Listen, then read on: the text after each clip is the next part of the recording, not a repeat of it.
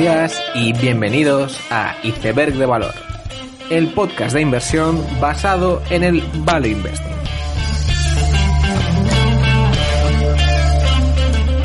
Bienvenidos los seguidores de las plataformas digitales, bienvenidos a Iceberg de Valor. Esta tercera semana de abril ha estado llena de operaciones corporativas en un mercado de fusiones y adquisiciones muy ajetreado. United Rentals compraba General Finance, una empresa cotizada de alquileres de containers modulares para lugares de trabajo. Lo hacía a unos 10 veces EBITDA, un precio no excesivamente barato, pero como casi siempre con United Rentals están apalancando para obtener buenos retornos sobre el equity. Microsoft adquiría Nuance, la compañía de transcripción de voz para fines médicos por unos 19.000 millones, viendo la oportunidad de convertirse en una líder de un mercado de 500.000 millones. El precio de la adquisición ha sido más bajo de lo que se podría haber esperado, pero en todo caso convertía a la pareja Nuance y Serens, la matriz y la spin-off de hace algo más de un año, en una de las spin-offs más rentables tanto para la matriz como para la spin-off,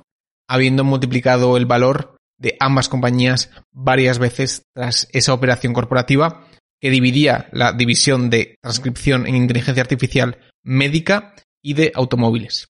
Asimismo, las dos compañías de modelación y simulación americanas, Bentley y Autodesk, llevaban a cabo adquisiciones durante la semana con dos enfoques diferentes. En ambos casos, Bentley Systems adquiría una compañía de simulación de tráfico y movilidad, mientras que Autodesk adquiría Upchain, un software para trabajar en el desarrollo de producto en la nube y que permite integrar varios tipos de software como otros de Dassault como Katia o SolidWorks y también permite integrar varias fases del diseño y fabricación de un mismo producto.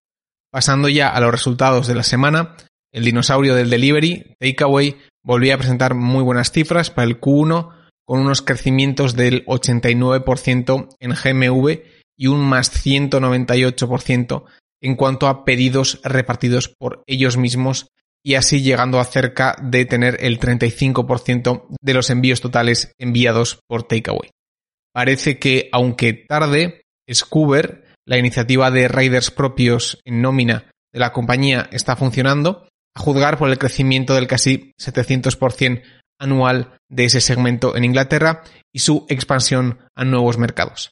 A partir de ahora parece que quedan dos aspectos clave para Takeaway, que son ver cómo las nuevas legislaciones de Italia y España afectan a sus rivales y si esto decanta la balanza a su favor. Y por otro lado, la sombra de la adquisición en Estados Unidos de GrabHub sigue presente, la cual está tardando mucho en cerrarse y veremos cuál es la versión americana del Project Bulldozer, como diría Jitse, ya que en este caso cuenta con unos rivales mucho más fuertes, un punto de partida mucho peor y una regulación que no va tan a su favor como en Europa. Por lo tanto, la historia de Justit parece una donde siempre llegan tarde, pero nunca demasiado, ya que finalmente acaban entrando en las áreas que habían desechado, como inicialmente logística, y ahora quizás en el área de supermercado. Y la que también presentaba resultados era la que había sido peor IPO de la historia de Londres y la competidora de Justit, Deliveroo, que presentaba un crecimiento del 130% en GMV, pero que no servía para frenar una salida a bolsa nefasta, donde ahora mismo ya tiene un tercio de la cotización en caja. Una de las noticias más inesperadas de la semana ha sido que Katrina Lake, la fundadora de Stitch Fix, abandona su puesto para convertirse en chairman de la compañía. Stitch Fix, la compañía que te manda prendas de ropa a casa y estudia tus gustos para poder dar un mejor servicio, es una de las que más debates suscita en la comunidad inversora. Es sin duda un producto caro y uno se sorprende de las cantidades que la gente, en su amplia mayoría mujeres, se gastan en ropa en su suscripción de Stitch Fix, lo cual pone en duda el recorrido de la plataforma. Katrina Lake era la principal estandarte de la marca y uno se pregunta cuál ha podido ser el motivo para que después de un trimestre decepcionante la fundadora haya querido apartarse y ser relegada a un rol de chairman. Finalmente, en cuanto a salidas a cotizar, la compañía más importante ha sido, sin duda, Coinbase, de la que ya hablamos la semana pasada. Aún así, esta no ha sido la única salida a bolsa, donde destacaba la salida de AppLovin, una empresa de optimización de aplicaciones móviles y de mejora de su conversión y monetización. Curiosamente, la empresa es bastante similar a Iron Source, que fue la empresa que se fusionó con la SPAC de Toma Bravo, pero en este caso no solo tiene una plataforma para terceros, sino que también tiene aplicaciones móviles propias con las que diseñan esas aplicaciones para terceros. La recepción inicial de la empresa en bolsa no ha sido muy positiva, con una bajada de un 18% en su primer día de cotización. Por lo tanto, habrá que seguir por igual tanto a Iron Source como a Blovin en un segmento que, aun teniendo un crecimiento fulgurante para estas empresas, no es un sector muy glamuroso por lo competitivo del mercado de las apps móviles y su corta duración en cuanto a lifetime value en muchos casos. Quizás una comparable más o menos lejana a estas compañías y que su historial de cotización refleja el amor-odio que suelen tener los inversores con estas empresas es Digital Turbine, que también proporciona herramientas para mejorar la conversión de marketing y otras herramientas para aplicaciones móviles. Finalmente llegamos a la sección de la SPAC más caliente de la semana, que en este caso la elección era muy fácil, ya que después de estar anticipando el acuerdo durante varias semanas, la SPAC de Altimeter ha acordado su fusión con Grab, la conocida como Uber del sudeste asiático. Tenemos así ya la mayor fusión de una SPAC hecha hasta ahora, con una valoración cerca de 40.000 millones y un pipe de 4.000 millones. Y otra vez se repite este formato de fondos de capital riesgo haciendo de padrinos de empresas que salen a cotizar, extendiendo su influencia más allá de las rondas privadas. Respecto a esto, quizás la parte más graciosa la presentación es donde Altimeter dice que tiene un 79% de IRR en capital riesgo, lo cual no deja de ser verdad, pero que viene totalmente condicionado de que Altimeter fuese uno de los principales inversores de Snowflake, en la cual han hecho múltiplos de su dinero. Y probablemente los retornos ex Snowflake habrían sido más terrenales. Y de esta forma tenemos a la Uber del sudeste asiático cotizando, pero que evidentemente es una compañía muy diferente a Uber en el sentido de que va más allá de su vertical de movilidad y delivery y tiene una vertical de servicios financieros que han ido creando apalancándose en su servicio de movilidad y reparto. Grab quiere ser una aplicación para todo, para lo cual empezó a ofrecer pagos y seguros dentro de su aplicación y como se puede ver se trata de una propuesta muy ambiciosa, pero donde tengo que admitir que a nivel de take rate, por ejemplo, la presentación de la fusión no promete ninguna exageración, teniendo un 20% de take rate en movilidad y un 15% en delivery, lo cual es incluso menor de sus homólogos occidentales. Y con esto terminamos el resumen de la semana y vamos al tema del capítulo llamado la batalla de las super apps. Una de las temáticas de inversión más de moda en los últimos años han sido las super apps, es decir, la creación de una plataforma que pueda ofrecer servicios en diferentes verticales y que lo haga de forma integrada, de forma que facilite la vida al consumidor. Probablemente el origen del concepto y el espejo donde muchas compañías han querido mirarse ha sido China, con la creación de WeChat y las aplicaciones de Alibaba. En ambos casos, las dos compañías comienzan dominando un determinado vertical, ya sea el de comunicación o el de comercio online, y posteriormente apalancan esa base de usuarios para ofrecer más servicios. En muchos casos, estos otros servicios tratan de ofrecer digitalmente servicios que antes no estaban y así facilitar la vida del consumidor. Y de ahí que estas plataformas cada vez vayan abarcando más funciones, hasta el punto donde la cita del médico se puede pedir por WeChat, se puede comprar un seguro, hacer la compra en general, etc. Es decir, estas super apps acaban creando un ecosistema integrado de servicios que tiene una gran inercia.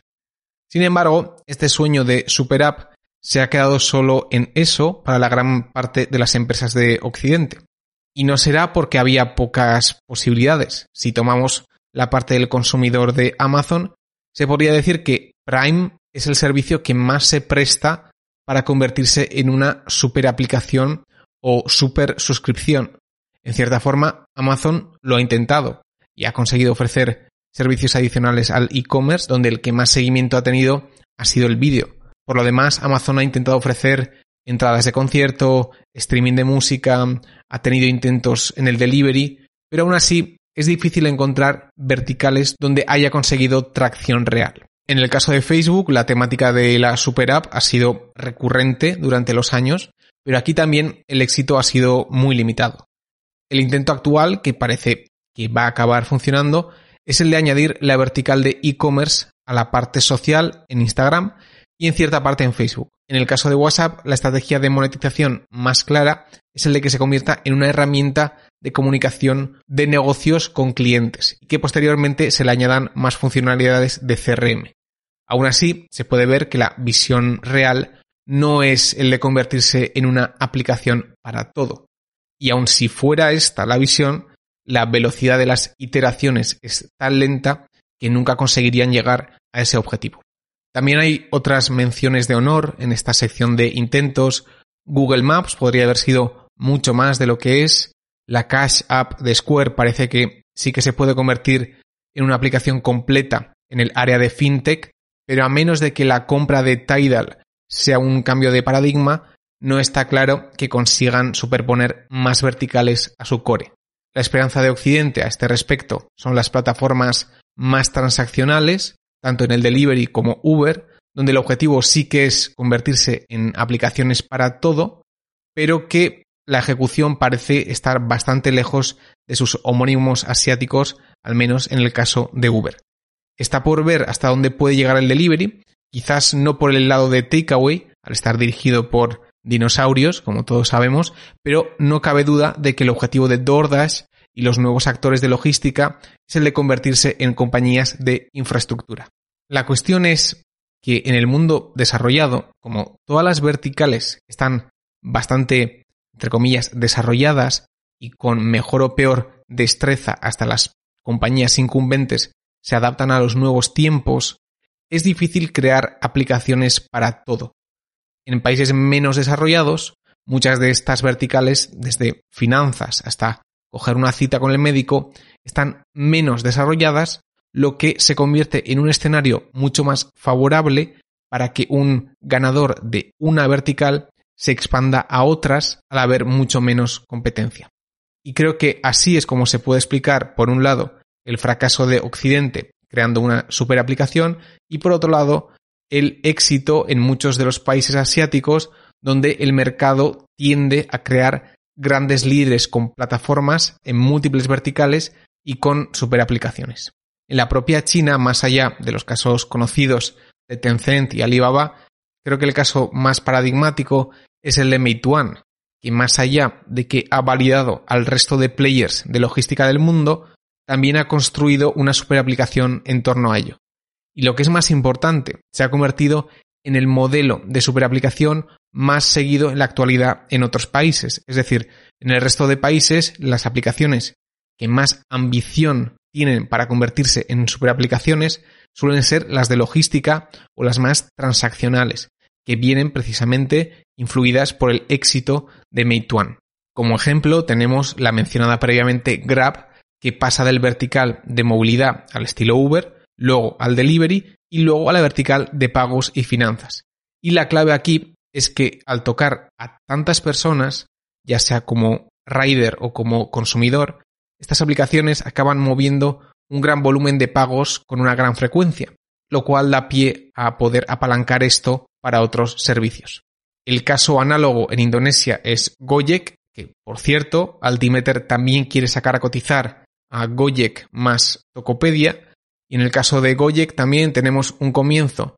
en los servicios más transaccionales de movilidad y delivery, mientras que ahora también puedes pedir servicios de limpieza del hogar dentro de la aplicación, servicios de masajes, entradas, peluquería o pago de facturas. La estrategia parece clara y con un poco de suerte en los siguientes meses podremos ver la fusión Gojek-Tokopedia saliendo a cotizar Así que seguro que podremos aprender algo más de la presentación de esta transacción. Y la pregunta es si una condición que ayuda para la creación de superapps es un menor desarrollo de un país, ¿no surgirán superaplicaciones en Sudamérica? Pues puede que sí. El jugador equivalente a Meituan aquí es Rappi, que como siempre empezó con delivery, supermercados y farmacias, las utilidades más transaccionales, a las cuales ya está concatenando funcionalidades de pago o incluso servicios de baja frecuencia como reserva de vuelos y viajes.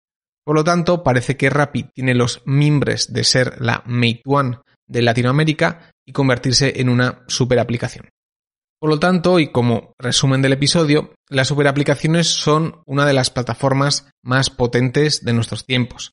Y si bien Alibaba y Tencent fueron la brújula para muchas empresas de Occidente, el hecho de tener servicios más digitalizados y desarrollados ha hecho que sea más difícil crear superaplicaciones aquí. No ha sido así en otros países en desarrollo, donde destaca el modelo de Meituan, el cual, pues con matices, se está clonando en multitud de países, generando así una nueva generación de super apps. Con esta idea termino el episodio, espero que te haya gustado, dadle like y suscríbete, nos vemos la siguiente semana y seguid aprendiendo.